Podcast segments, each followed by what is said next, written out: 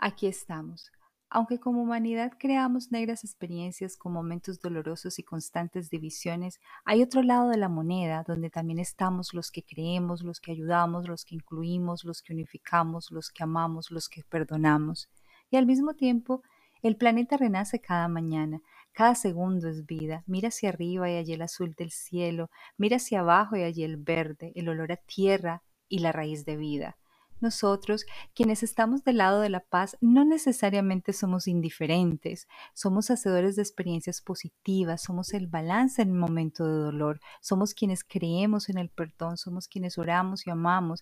Aquí estamos construyendo el día a día en medio de las diferentes ideologías.